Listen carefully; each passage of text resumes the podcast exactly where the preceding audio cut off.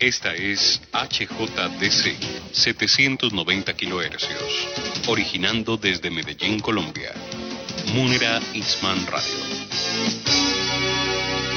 Tu deporte favorito es escuchar 790. El siguiente programa de los 790 AM es responsabilidad de su productor.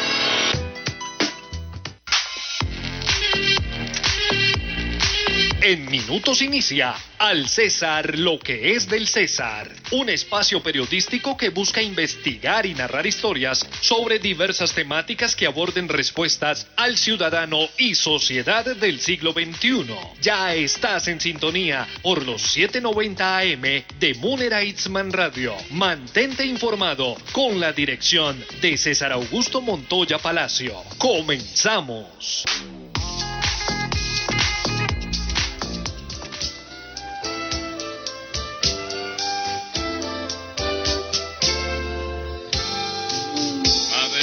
Del alma querida, en mi pecho yo llevo una flor. No te importe el color que ella tenga, porque al fin tú eres madre una flor. Tu cariño es mi bien, madrecita, en mi vida. no hay- 7, 2 de la mañana. Bienvenidos, bienvenidas. Estamos en Al César, lo que es del César, periodismo con enfoque social. 7 de mayo del 2022. Aquí listos con café para compartir con todos ustedes las noticias de lo que está sucediendo en Antioquia, en Colombia, pero también recuerde que este programa es una revista o magazine informativo, un sabatino, para que también tengamos otras temáticas, podamos hablar de salud, de medio ambiente, de todo lo que tiene que ver también con el arte, la cultura. Tenemos muchas cosas por compartir con todos ustedes, especialmente la información en el momento. César Augusto Montoya Palacio los va a estar acompañando en la parte periodística, arroba César Montoya P. Esa es mi cuenta de Twitter, todos juntos a través del 790 AM, Munera Isman Radio. Y un agradecimiento muy especial a Juan Diego Palacio, quien está en la operación del máster, que esto no podría ser posible sin la magia de sus manos, como decimos todos, la magia de la radio. Y claro, tenemos música, música dedicada a las más especiales de la casa, aquellas que siempre están, no importa el momento, no importa las circunstancias, ahí siempre están. A las madres, felicitaciones a todas ellas. Mañana, que es su gran día, estamos escuchando esta canción de 1997, pero ahorita le digo quién es y cómo se llama en nuestra sección. Y también estamos con muchos quinceañeros, muchos cumpleaños. Por Dios, llegó mayo con cargadísimo. Hoy, un día muy especial para las gemelas fantásticas, Paula Andrea y Alejandra María Ochoa Palacio. Ay, Dios mío, ya, ya, ya ellas bien puestas, felicitaciones. Ya están grandecitas, ya están grandecitas, pero con mucha vida por delante. Felicitaciones a ellas y que cumplan muchos, muchos años más. También un mensaje de cumpleaños para Beatriz Palacio Álvarez, que estuve el día de ayer celebrando con su familia, y también para María José Castañeda Guzmán, que el 5 de mayo cumplió años. 7.4 de la mañana, vámonos con nuestra música vintage. En Al César, lo que es del César, la música nos alegra la vida. Este es el sonido vintage sabatino. Te presentamos la música de aquellos tiempos.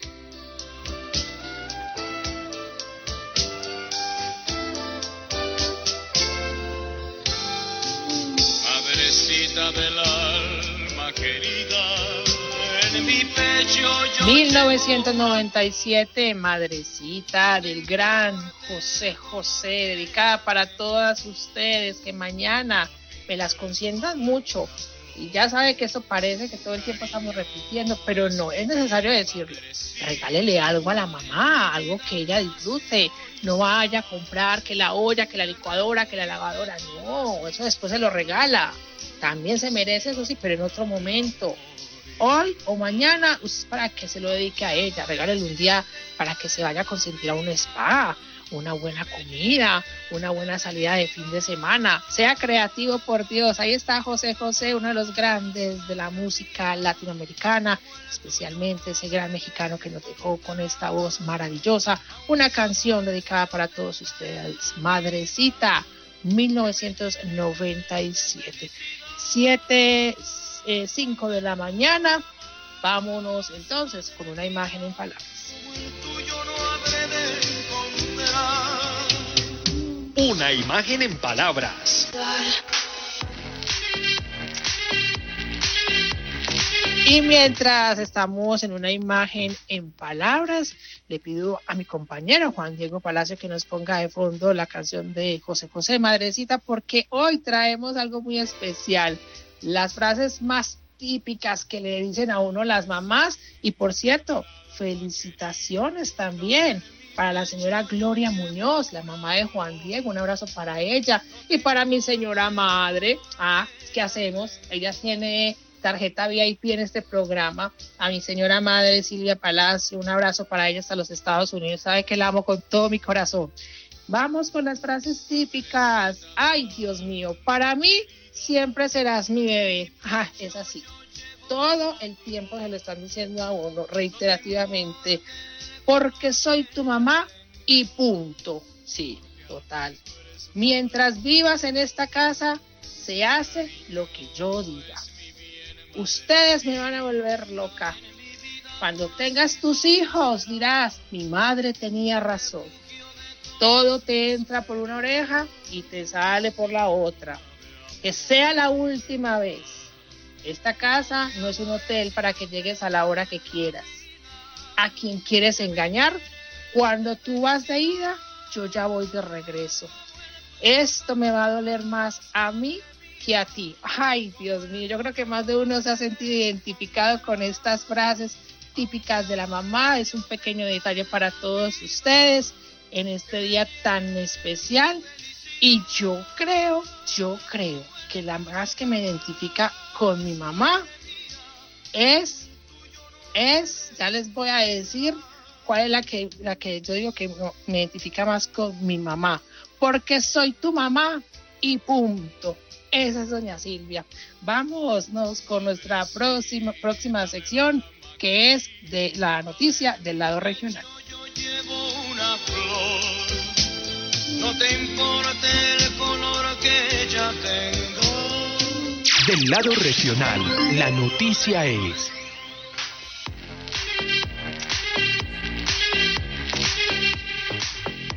7, 8 de la mañana. Vámonos con la noticia del lado regional, bastante preocupante la situación que vive el departamento. Tras el Consejo Extraordinario de Seguridad que tuvo lugar el pasado jueves, el gobernador de Antioquia, Aníbal Gaviria Correa, confirmó que hasta el momento van más de 18 vehículos y 6 motocicletas incineradas en vías del departamento, además de 30 municipios afectados por cierre de comercio, bloqueos de vías, hostigamientos a las autoridades por acciones del clan del Golfo en medio de lo que llaman el paro armado, declarado en respuesta a la extradición de Darío Antonio Úsuga, alias Otonil.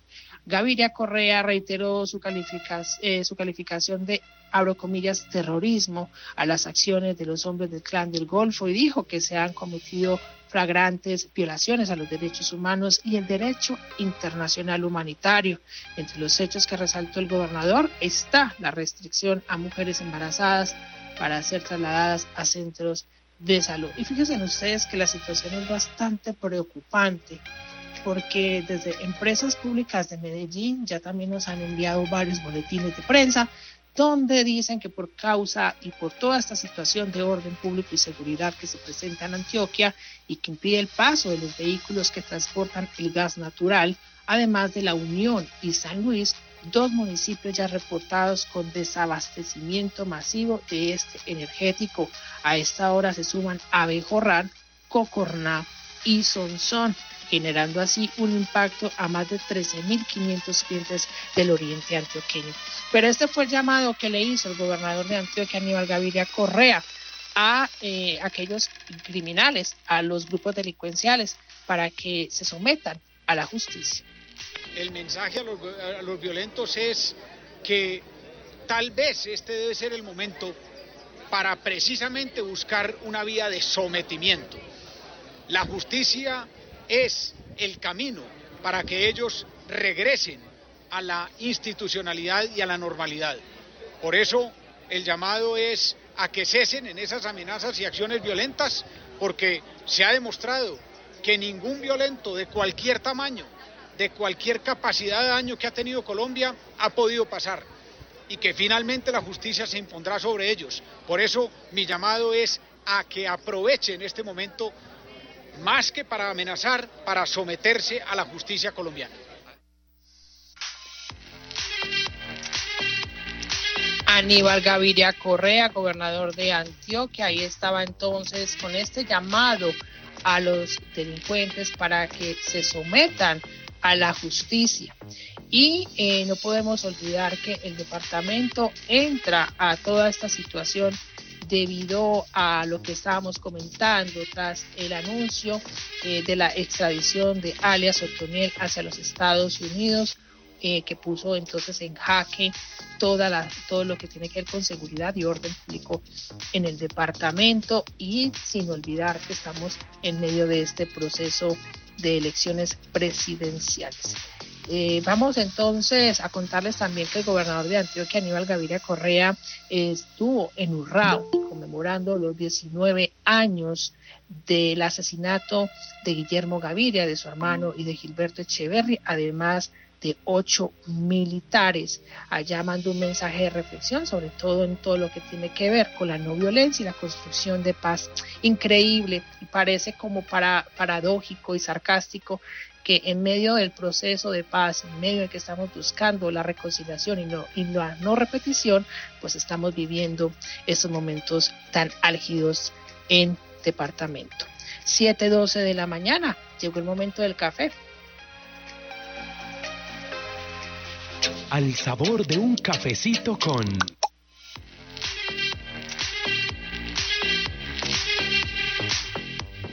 Continuamos en el César, lo que es del César, periodismo con enfoque social. Es un gusto tener en la línea al diputado Luis Peláez, él siempre muy juicioso, haciendo el control político ahí en la Duma departamental.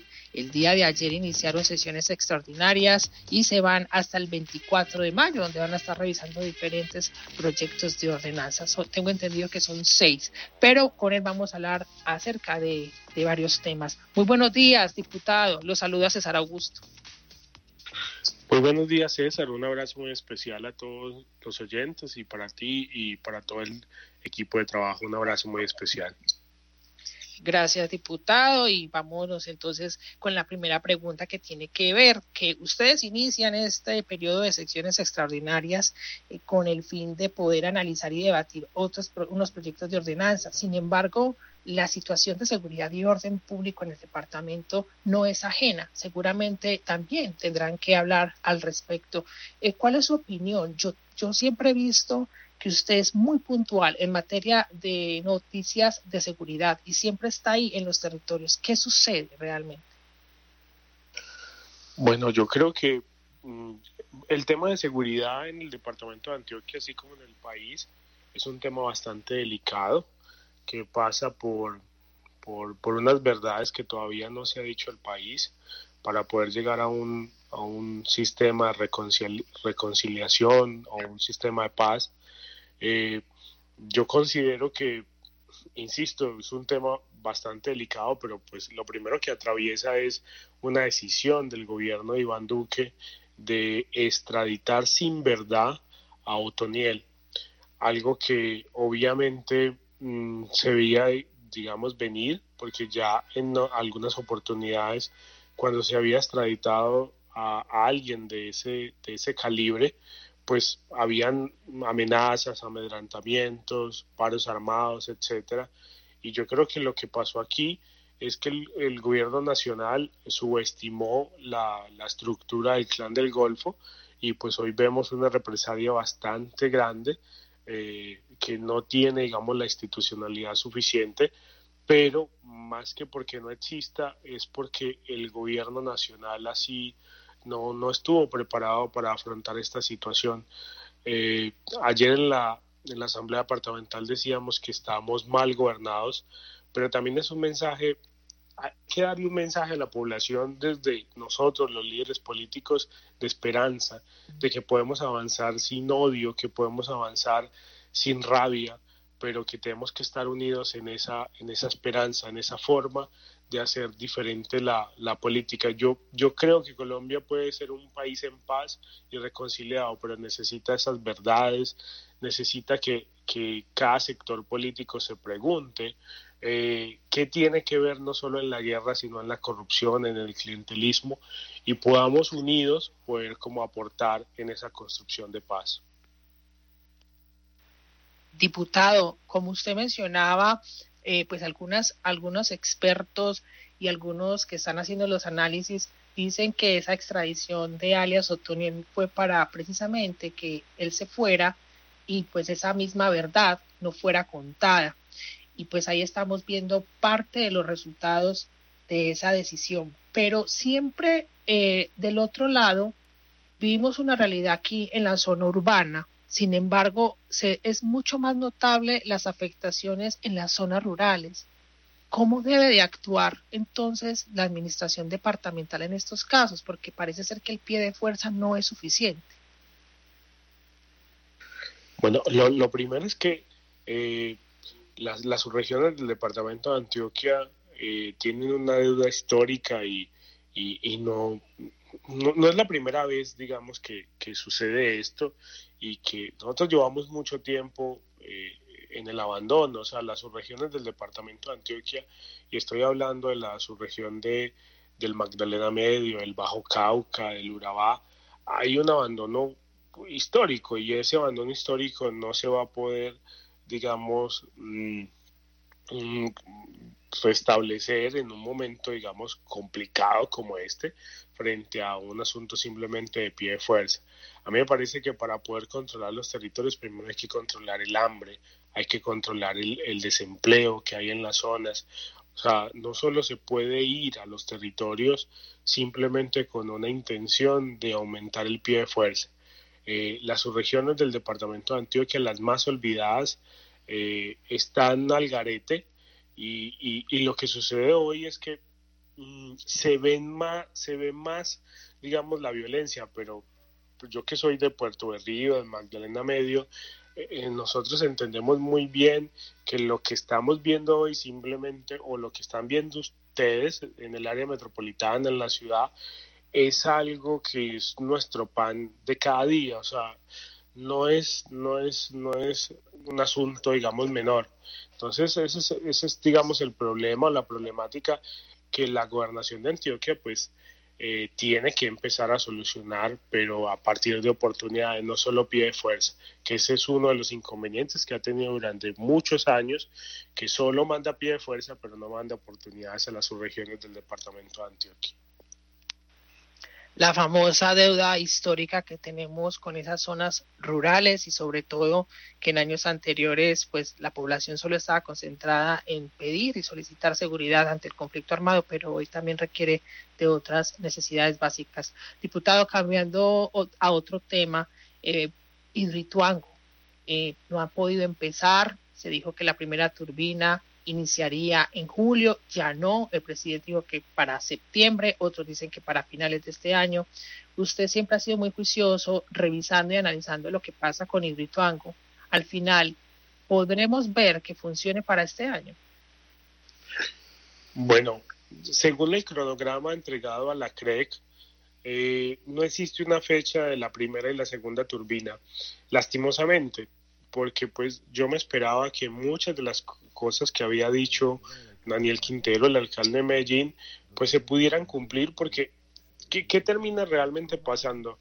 Eh, los platos rotos de la no generación de energía de Hidroituango lo pagamos todos en materia de servicios públicos. Eh, si esas turbinas no empiezan a generar energía en el segundo semestre, a más tardar el 10 de noviembre del 2022, pues empresas públicas de Medellín por no eh, entrar en funcionamiento y no cumplir la OEF, la, obliga, la obligación de energía en firme, eh, pues podría estar, digamos, multado o de alguna forma tendría que reparar el Sistema Nacional de Energía con cerca de 150 millones de dólares o 300 millones de dólares por la no entrada de la turbina número uno y la no entrada en la turbina número dos. Eso quiere decir que podríamos llegar a tener un aumento en materia de energía de los usuarios de servicios públicos entre el 30 y el 35%. Hoy tenemos un aumento de energía del 35% en nuestras facturas. Entonces ese es el problema real. El problema real es que cada plato que se rompe en Hidroituango se rompe en nuestras casas en el departamento de Antioquia, en Medellín y todos donde se presta el servicio de energía. Entonces, ¿cuál es el problema real de Hidroituango? Es que mm, no se puede tener una, una fecha exacta porque depende de unas obras subacuáticas que son bastante complicadas eh, y, al menos, pues lo, primero es que ya se hizo un taponamiento, pero aún no se han hecho o no se han efectuado las eh, obras subacuáticas y todo realmente depende de eso, pero cuando uno habla de obras subacuáticas tiene que decir, bueno, estamos en medio de la presión del río Cauca, abajo, muy, muy abajo, y además de estar muy abajo, pues, eh, eh, eh, em, pues en medio de la suciedad del río Cauca, la visibilidad que van a tener los buzos, es la verdad bastante complicado. Las obras que hoy se realizan en Hidroituango y pues necesitamos despejar la duda y solo se va a despejar después de esas obras subacuáticas yo sería uno de los primeros que celebre que se pueda poner la primera y la segunda turbina, pero hoy la verdad es bastante la incertidumbre y pues eso también hay que decírselo a la gente todavía. Eh, frente a la incertidumbre hay que generar como paciencia y calma y esperar que la ingeniería y los grandes trabajos que se hacen en el Rituango pues salgan adelante. Hoy estamos con el diputado antioqueño Luis Peláez. Y gracias, diputado, por su tiempo, por conversar con nosotros acerca de diferentes cuestiones y situaciones que tenemos en el departamento. Y tenía muchas preguntas, pero por cuestiones de tiempo eh, espero que lo pueda invitar en una próxima ocasión. Me gustaría que le mandara un mensaje a los ciudadanos para que voten conscientemente este próximo 29 de mayo. Claro que sí, un, abrazo muy especial a todos los oyentes y enviarles este mensaje a todos los antioqueños y antioqueñas que me escuchan. Este 29 de mayo nos tenemos que levantar sin miedo y sin rabia y generar una Colombia llena de esperanza, una Colombia que no se vaya a los extremos, una Colombia que decida entregarle al país a, a un asunto serio, a un proyecto serio y a un proyecto lleno de esperanza. Así que este 29 de mayo nos levantamos bien juiciosos a generar más esperanza en el departamento de Antioquia y más esperanza para todo Colombia. Un abrazo muy especial. Buen fin de semana para usted, eh, Luis Peláez, diputado antioqueño. Vamos a una pausa comercial y regresamos al César Loquete del César. Ya eres parte de la noticia. Mantente al aire con nosotros en Al César lo que es del César. Periodismo con enfoque social. No te desconectes de la sintonía de Munera Itzman Radio. Regresamos en minutos.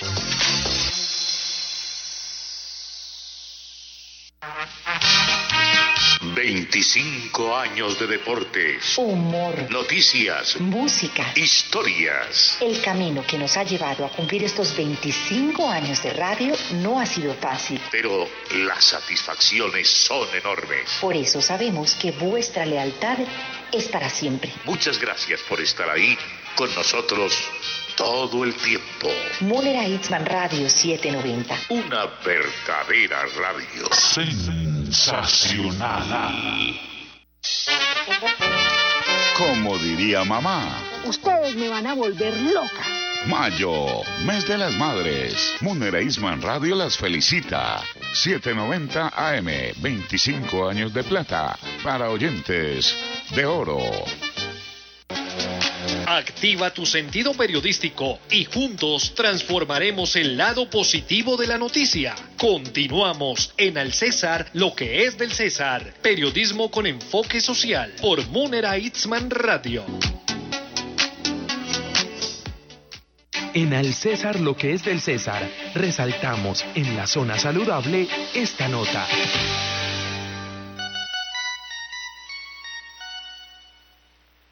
7.25 de la mañana, el Ministerio de Salud y Protección Social recibió 15 millones de euros por parte del Gobierno de España y la Unión Europea. Esta cartera ministerial tiene destinado este monto económico para la afiliación al sistema de salud de 700 mil migrantes. El ministro de Salud, Fernando Ruiz, presentó el proyecto Hacia la Salud de los Migrantes, el cual busca mejorar las capacidades de inscripción y atención médica de la población del vecino país. Además, este proyecto será incorporado en 27 municipios de Colombia. Ruiz Gómez agradeció la cooperación internacional, el apoyo y sobre todo crear este tipo de iniciativas sociales que aportan beneficio no solamente para los migrantes, sino para la situación actual de salud del país. Y precisamente el Hospital General de Medellín va a tener su rendición de cuentas el próximo 25 de mayo a las 2 de la tarde, por si usted quiere participar.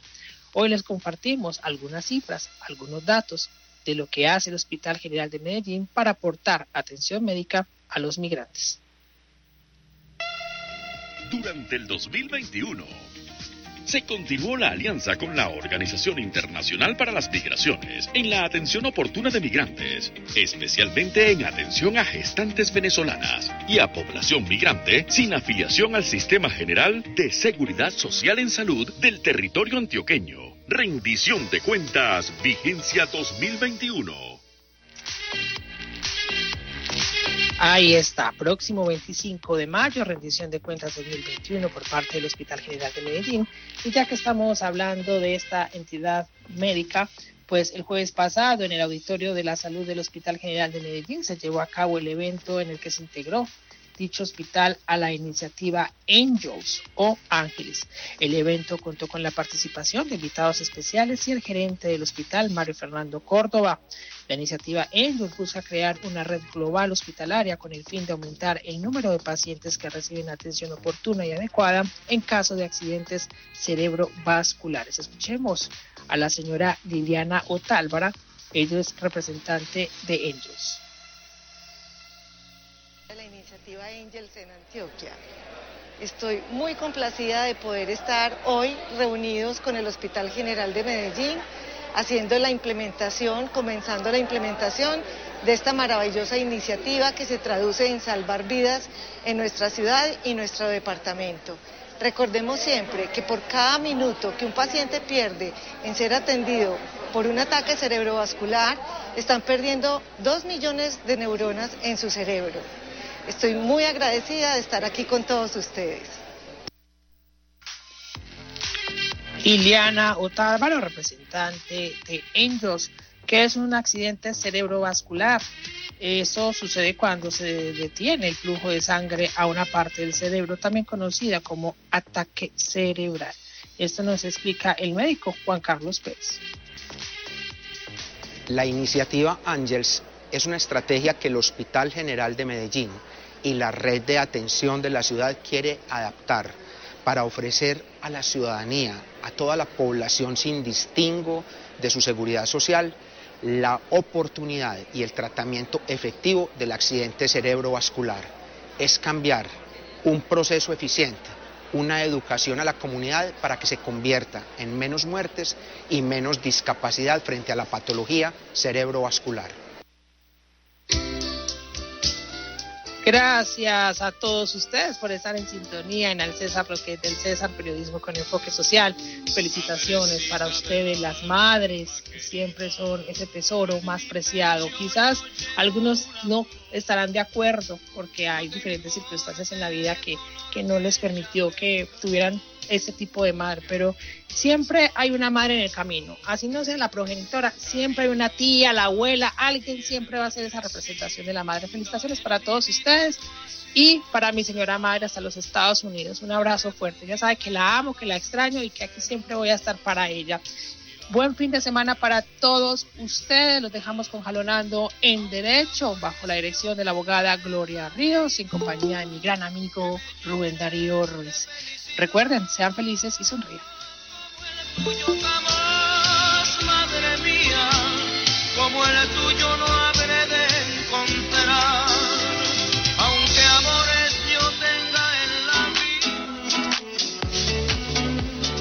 aquí una emisión más de Al César lo que es del César, periodismo con enfoque social, que busca tu esencia informativa a través de las voces que forman la realidad noticiosa del acontecer actual. No olvides sintonizarnos a las 7 de la mañana por Munera Itzman Radio 790 AM y contáctanos a través de Twitter como arroba César Montoya P. Te esperamos este próximo sábado.